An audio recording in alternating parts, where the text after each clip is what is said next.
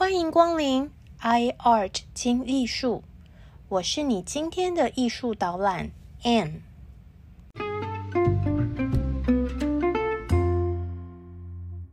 大家好，我係 Anne。大家好，我是 Anne。我们上次介绍了 Botticelli 美不胜收但充满谜团的春。今天我们就来介绍他的另外一幅深受大家喜爱的姐妹作《维纳斯的诞生》。维纳斯的诞生是西方艺术家最爱的主题之一。我们从 iArt 的第一集介绍印象派的诞生开始，就已经介绍过十九世纪画家卡巴奈尔的。真人尺寸大小，全身脱光光，躺在海上等你哦的名画《维纳斯的诞生》。欢迎大家到 IG 上面往前滑到我们第一集的图片，就会看见这幅作品。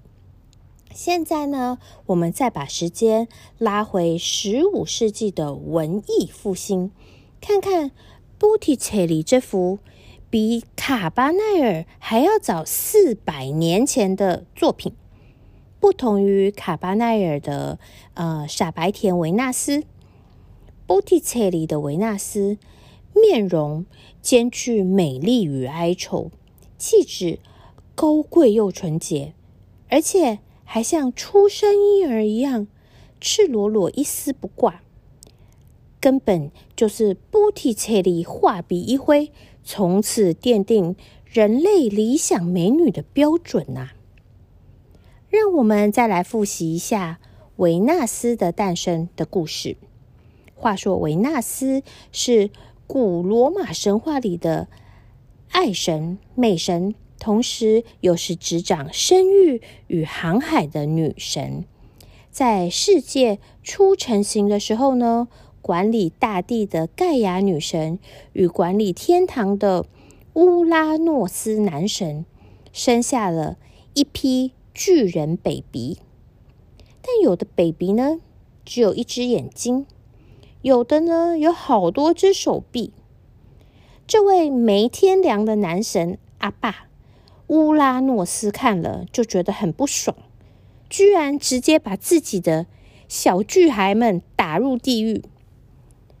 妈妈盖亚女神听到小孩们在地狱里哀嚎，心如刀割，想说这个家暴男去死死算了。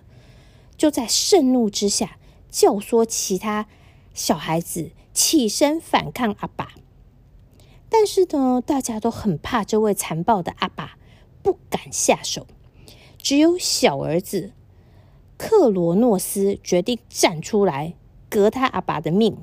亲自下手以暴制暴，于是呢，妈妈就偷偷给小儿子一把磨到闪闪发亮的大镰刀。在这位家暴男阿爸拉妈妈在床上泄欲的时候，埋伏在房间的小儿子就跳出来，当场把阿爸给砍了。乌拉诺斯被小儿子。断刀肢解，大卸七块，没有被做成人肉叉烧包，已经算是很给面子了。这位阿爸的重要部位，那根阳具呢，就被儿子给砍断，丢入大海里。结果阳具和海水结合，产生泡沫，泡沫中就诞生了世界第一正妹维纳斯。希腊语中的维纳斯就是泡沫的意思，而英勇的小儿子克罗诺斯长大后呢，就变成未来天神宙斯的爸爸。但是克罗诺斯的残暴程度比起自己的爸爸更恐怖百倍，直接把小孩生吞活剥，而且他最后也是被自己的儿子宙斯给打败。大画家 Rubens 还有 Goya 都画过这个男人活吃婴儿的吓死人主题，所以说呢，暴力的阴影会留下永久的伤害。各位女孩们，请头也不回，永远离开暴力男，把小猫、小狗、小孩都带走。暴力男再帅，大家也不值得被他打哦。不过呢，神话故事就真的都很夸张。这些希腊罗马男神女神个个都很黄很暴力。大家还记得我们上一集说到的强暴犯西风之神 Zephyrus 吗？Botticelli 好像很爱他耶。这次呢，Zephyrus 又入画了，就是在维纳斯的诞生画面中最左边。鼓起嘴巴吹气的那位男子，然后呢，有一位女生，整个身体像无尾熊抱树一样粘在 Zephyrs 身上的，应该就是呢。我们上集说过，先是被 Zephyrs 印上，后来 Happy Ending 变成花神的 Flora。学者们认为，Botticelli 应该是依据。古希腊吟游诗人荷马的作品，或者是他那个年代的诗人波利奇安诺的长诗来做的画。画面的右边正准备为美女披上红色花花长袍的呢，是掌管天春天的女神，而中间那位站在大贝壳上的美女。面容却好像有点哀愁，甚至迷茫，双手遮住重要部位，却根本故意越遮越性感的女人，当然就是初诞生的爱与美之神维纳斯啦。因为呢，大诗人荷马其实只说维纳斯出生在开满花的海岸，旁边有温柔的西风。和为他披上长袍的女人，所以其实维纳斯的姿态、动作、表情，河马都没有讲耶，基本上都是男画家们自由发挥，怎么撩人怎么来，才会有卡巴奈尔和波提切利的画笔下两位超级性感。可是呢，气质相差这么多的维纳斯，Botticelli 的维纳斯整个比例都被拉长，尤其是脖子的地方特别夸张，肩膀也是大斜肩。不过我们说过，这种优雅细长的身体比例是 Botticelli 的美女特色，我们不可以用这种。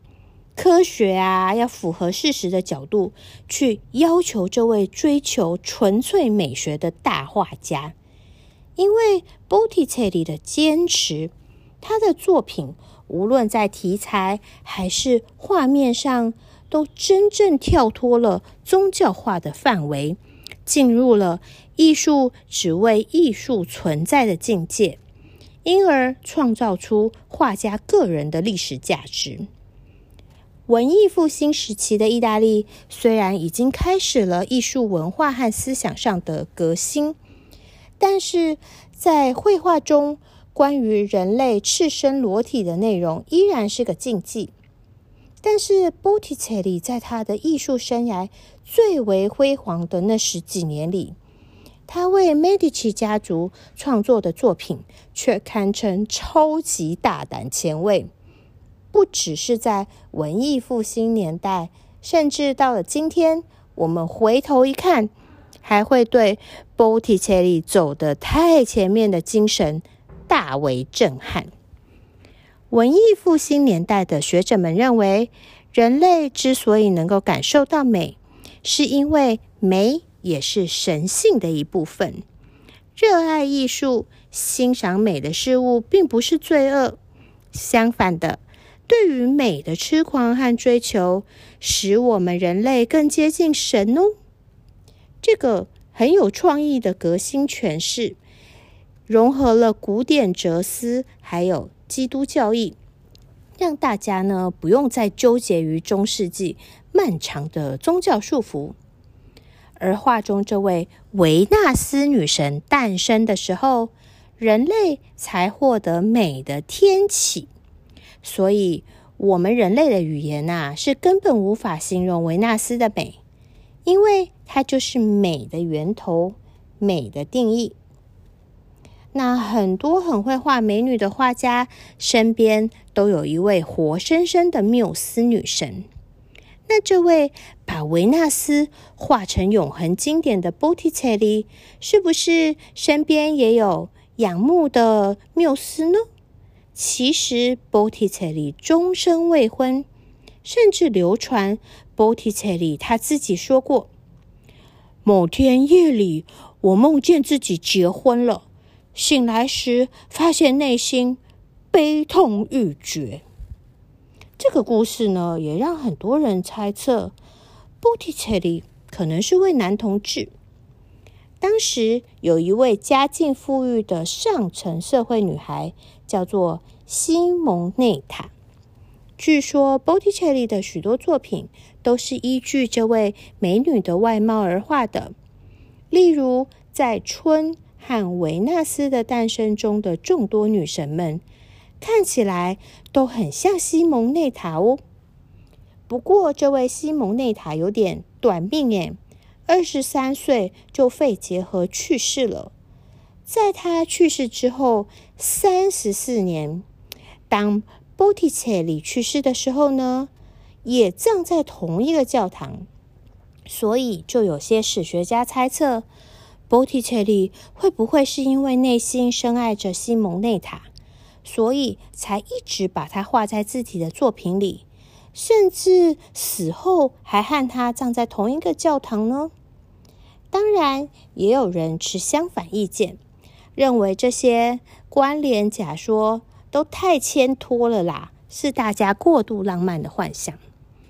因为一位画家画出当代美女的样貌，本来就很正常啊。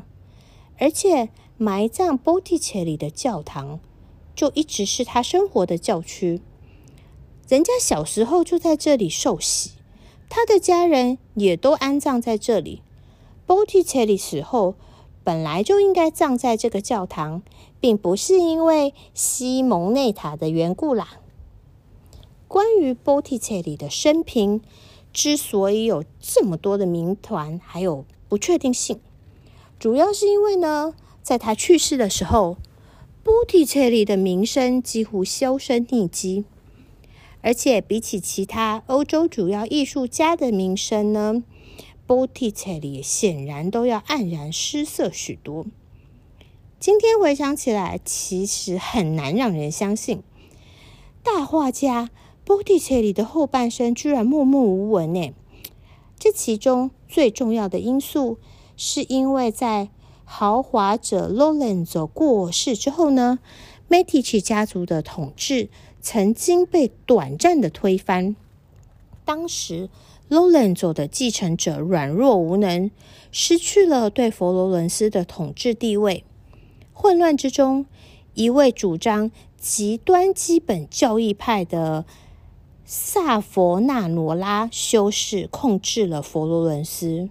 据说呢，在萨佛纳罗拉修士主政的这几年内，波提切利对于自己的美学信仰产生了怀疑。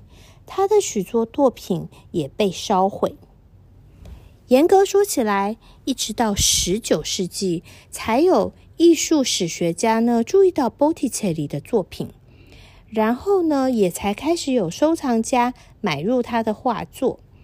接着，后代的画家们也开始学习他的画风。然后，在二十世纪的初期，波提切利的作品。终于被大众重新拥抱。大家讨论研究后发现，当我们说偶画家乔托是文艺复兴祖师爷的时候，其实乔托的作品真的只是一个小小的萌芽开端而已。甚至之后的马萨乔、利皮修士这些伟大的艺术家，在艺术上的进展。其实都还停留在人类的一小步，真正要到波提切利和他的维纳斯的出现，文艺复兴这个属于人而非神的新时代，才确确实实的降临人间。早期文艺复兴的作品虽然已经慢慢的脱离中世纪宗教画风，开始注意画中人物的情感表现，但是像波提切利画笔下这种曲线毕露、风情万种、眼神直接和我们对视的男神女神，立刻将文艺复兴的精神拉到最前线。我们甚至可以说。Botticelli 重新定义了艺术创作的目的。他探索的不只是宗教情怀，而是美的追寻，也是 Botticelli 之后，我们终于能够等到文艺复兴三杰这类艺术家的出现，让他们有更多的空间，将个人的艺术才华发挥的淋漓尽致。Botticelli 是文艺复兴最伟大的成就之一，却在时代的洪流里重重的跌了一跤。画家本人和时代的命运重叠，也再也没有重拾过往的辉煌。我们将在下一集介绍这个打击 Botticelli 一生创作的悲剧。好哦，今天的艺术导览就先到这里。谢谢你的聆听和分享，我们下次见，哈奇金。